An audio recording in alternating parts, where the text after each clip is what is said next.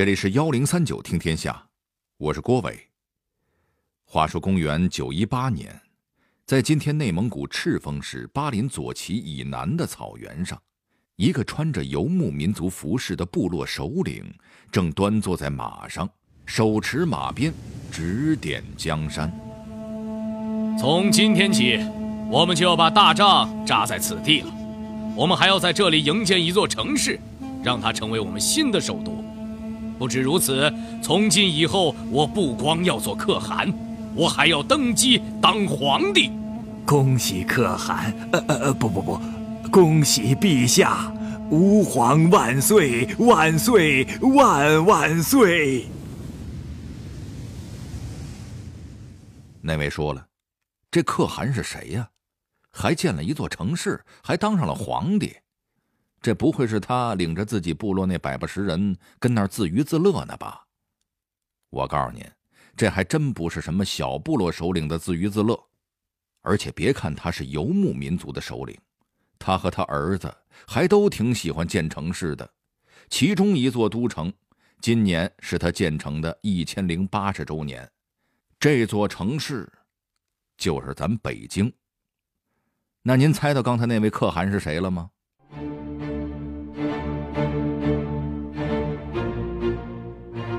这是一个曾经称雄中国北方的民族，他的可汗又是如何登基做了皇帝？为了治理旗下的汉民族，他们想出了什么妙招？为什么开国的两个皇帝以建首都为乐？幺零三九听天下，郭伟和您聊聊辽朝的建国故事。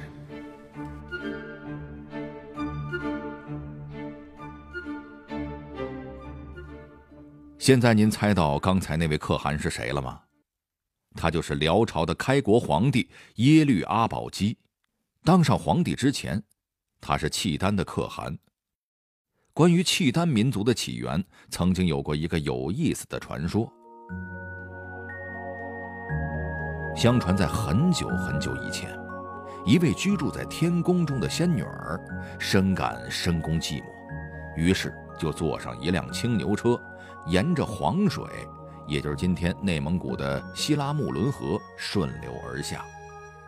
与此同时呢，另一位仙人骑着一匹白马，沿着土河，也就是今天内蒙古的老哈河，信马由缰的溜达。这两条河在木叶山交汇，仙人和仙女儿自然也就在这个地方碰头了。俩人是一见钟情，就在这木叶山定居了下来。繁衍生息，一共生了八个儿子。这八个儿子长大以后，独立发展壮大，就逐渐形成了后来的契丹八部。再后来啊，契丹八部结成了一个部落联盟，选举其中一位酋长作为部落联盟的首领，尊称他为可汗。一晃几百年过去了，契丹部落逐渐发展壮大。加上后来中原战乱，大量汉人北逃进入契丹境内，带去了中原先进的文化，使得契丹部落日益强盛。照这个态势，只要有人站出来振臂一呼，契丹就可以从原始部落的状态一跃进入封建国家时代了。到了公元十世纪初期，这个能够振臂一呼的人还真就出现了，他就是咱们今天的男主之一耶律阿保机。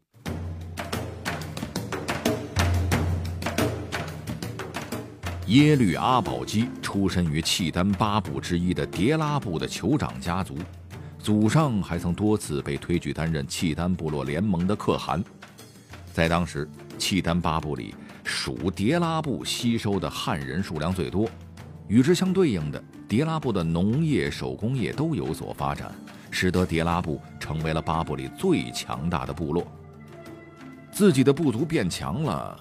阿保机自然就想再进一步，能追随祖先的荣光，当上契丹部落联盟的可汗。这事儿对他简直是毫无难度啊！阿保机连续三次被推选为了部落的可汗，当上了可汗的阿保机更加勤奋努力地为契丹人民做贡献，带领契丹部族日渐发展壮大。随着契丹部族的壮大。阿保机开始踏上了他对外扩张之旅。要知道，当年在草原上游牧的民族可不止契丹一家。中原王朝强盛的时候，大家都向中原称臣，互相之间还能保持个和平共处。如今中原王朝衰落了，那就看谁拳头硬了。在这一点上，契丹还有着一个先天的优势，那就是马。契丹部族一直以盛产好马著称，借着这个优势。阿保机是东征西讨，如同摧枯拉朽一般，先后征服了漠河、市尾等部落。借用辽史上的说法，契丹部族的领地是东到大海，西抵流沙，北绝大漠，信威万里。可以说，在当年，契丹部族真称得上是当时东北亚最强大的政权了。随着契丹部族的日渐强大，阿保机的野心自然也渐渐的变大。他已经不能满足于做一个三年一选举的可汗了。可是，定期推选可汗是契丹的传统，他要怎么才能打破这个传统呢？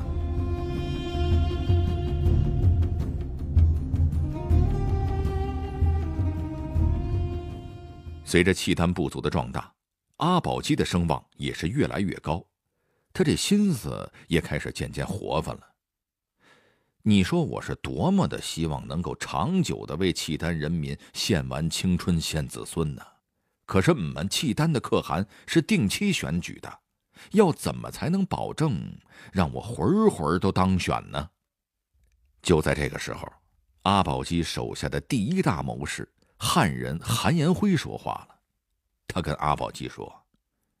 我一直觉着你们契丹人挺逗的，嘿，这老大居然要靠选举产生，还得大家轮流做。您看看我们汉地，那皇上都是父子代代相传的，哪还需要什么选举？这太麻烦。这句话给阿保机提了个醒儿。对呀，那我别做可汗了，我直接当皇帝，不就能在这老大的位子上一直干下去了吗？这个想法。可是颠覆契丹传统的，不用说，反对声音自然是很大，还有些不服的，直接就起兵叛乱了。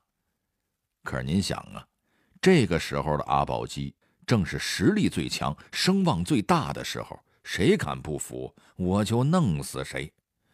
经过几次平叛战争，契丹内部的反对声音渐渐就消失了，阿保机当皇帝的舆论障碍已经不存在了。除了憋着当皇帝之外，阿保机其实还在操着另外一件事儿的心，那就是建立都城的问题。本来契丹是游牧民族，大家逐水草而居，压根儿没有建立城市的需求啊。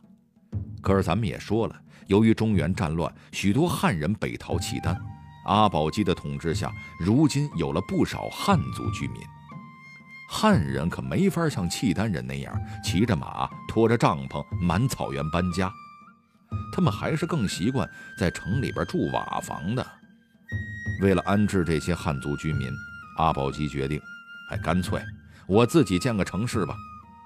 就这么着，公元九一八年，在契丹统治的中心地带，阿保机挑选了一块水草丰美的草场，开始营建他的都城。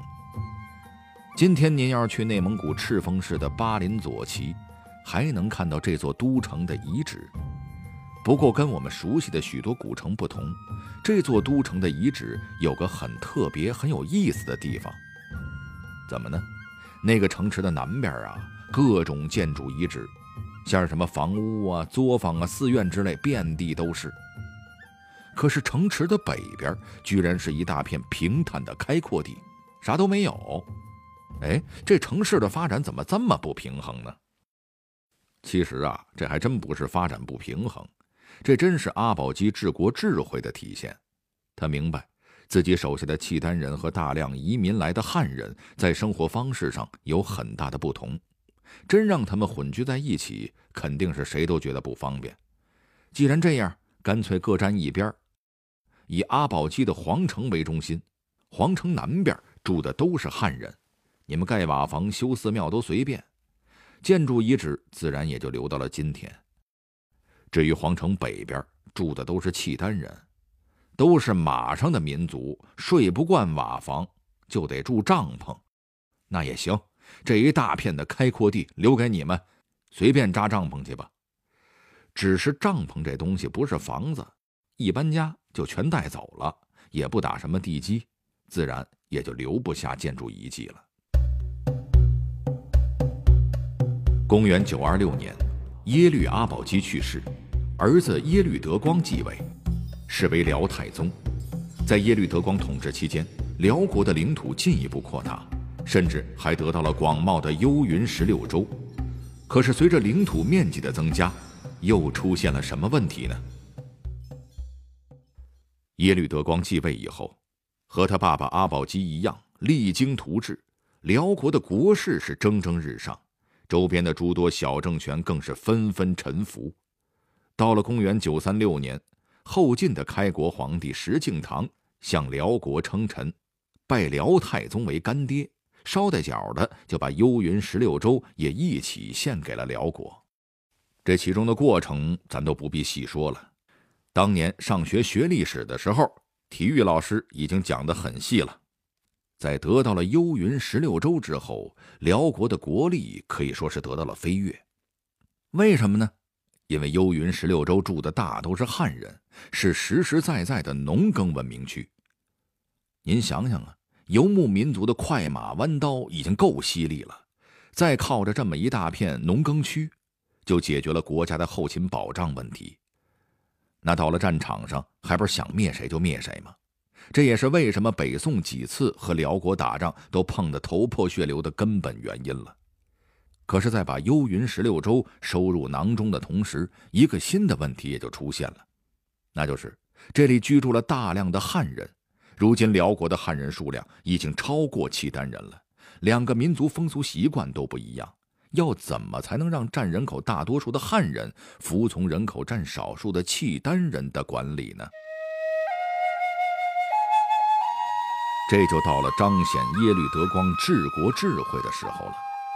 他想的辙不错，既然汉人和契丹人风俗不同，那就干脆尊重民族风俗，分成两套制度来管理嘛。公平地说，这套管理方法在他爸爸耶律阿保机的时代就已经在试运行了。当年阿保机建立上京城的时候，让契丹人和汉人分南北城居住，也就是为了方便管理。当然，在这个基础上，耶律德光更进了一步。既然大家都分开住了，那索性把管理机构也分成两套，一套管契丹人，一套管汉人，不就更方便了吗？就这么着，辽国历史上最为著名的南北官制度就此诞生。那这个制度具体是怎么运作的呢？简单来说，就是在辽国的中央政府下面分设南北两套官制，北面官负责管理契丹人，在官职的设置上也是按契丹的风俗，设立什么夷离锦、夷离毕、大替尹、狄烈、麻都之类的，啊，估计这几个官名您都听不明白吧？没关系，这都是契丹语官名的译音，负责的也无非就是断案啊、礼仪啊、皇家安全的。一些相关事务。至于南面官，则是专门用来管理汉人的。行政机构的名称也换成了枢密院、中书省、御史台、翰林院等等。怎么样？听上去和中原王朝没什么区别了吧？有了这两套管理系统，大家按民族成分各安其命。契丹人的事儿就交给北面官处理，汉人的事儿就交给南面官处理。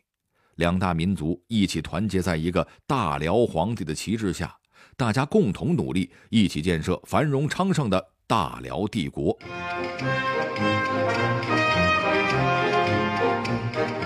除了设立两种官制以外，耶律德光还子承父业，在草原上大兴土木建设城市。他先是扩建了老爹建立的上京城后来又觉着不过瘾一口气又替辽国建立了两个首都。他要这么多首都干嘛呢？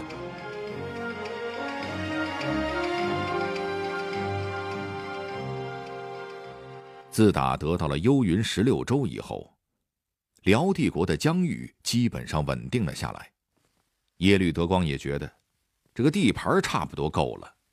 当年小小的契丹部落，如今控制的可是一个庞大的帝国，领土面积横跨今天中国的辽宁、内蒙、北京、山西、河北五省，外加上蒙古和俄罗斯的大片地盘。耶律德光觉得。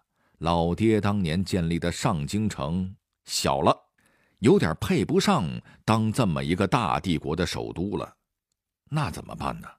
扩建呗。于是，原先六公里的城墙扩到了九公里，原先的四座城门改成了六座。到后来，他还是觉着不过瘾，嗨，干脆咱们再加盖一座都城吧。那在哪儿盖合适呢？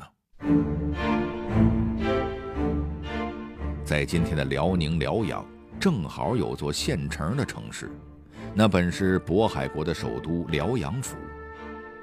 渤海国被阿保机灭了以后，这儿呢就渐渐荒废了。耶律德光看中了这里，行了，废了也怪可惜的，整修起来吧。接着原先辽阳府的基本架构，他在这儿建了一座幅员三十里、有八座城门的大型都城。起名为东京辽阳府。在此之后，耶律德光又把新到手的幽云十六州的幽州城扩建整修，改名为南京西津府，也就是咱们今天的北京的前身。到此为止，大辽帝国三座首都并立，皇帝可以根据心情在三座都城里轮着住。听听，有钱有地就是任性。到最后，耶律德光终于觉得差不多了，这样的都城总算是配得上我的帝国了。他不知道的是，他这个建首都的癖好啊，被他的子孙们继承了。到后来，辽国一共建了五个首都，这首都的数量在中国历代王朝里都是空前绝后的。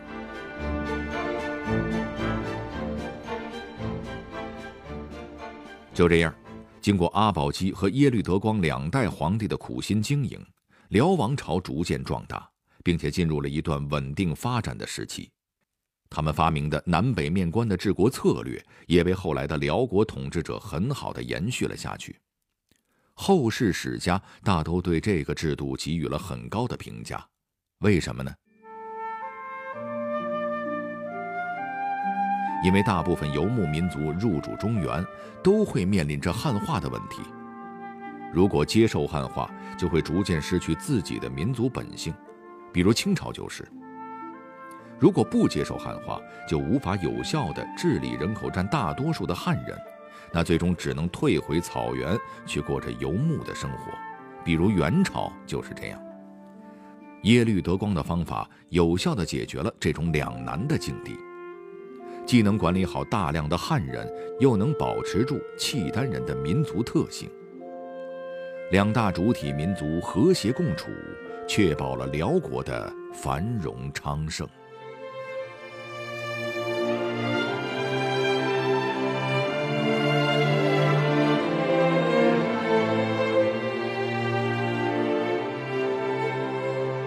好了，这里是幺零三九听天下，我是郭伟。最后，我代表节目编辑于达、程涵，小剧场配音田阳、陈光，录音乔峰。感谢您的收听。另外，如果您想和我们交流、收听往期的节目、了解幕后花絮，欢迎关注新浪微博和微信公众号“幺零三九听天下”。